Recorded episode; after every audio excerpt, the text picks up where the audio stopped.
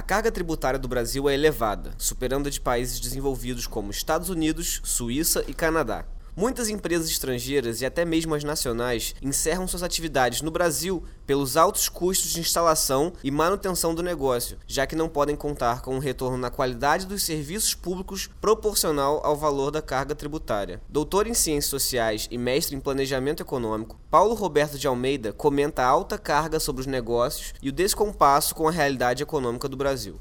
Brasil apresenta uma carga laboral e uma carga sobre os negócios, com impostos cumulativos, impostos excessivos, em total descompasso com a sua realidade econômica. Ou seja, o Brasil é um país de crescimento médio, é um país de renda média, que tem uma carga fiscal de país rico. Isso, então, está fazendo, não apenas desestimulando investimentos estrangeiros no Brasil, mas fazendo com que eh, empresas brasileiras estejam se deslocando para o exterior para produzir no exterior, na Índia, na China, em outros países da América Latina ou até nos Estados Unidos.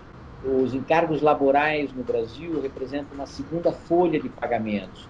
Nos Estados Unidos, esses encargos laborais ficam entre 12% e 15% da folha de pagamentos. Ou seja, nós estamos dando um tiro no pé.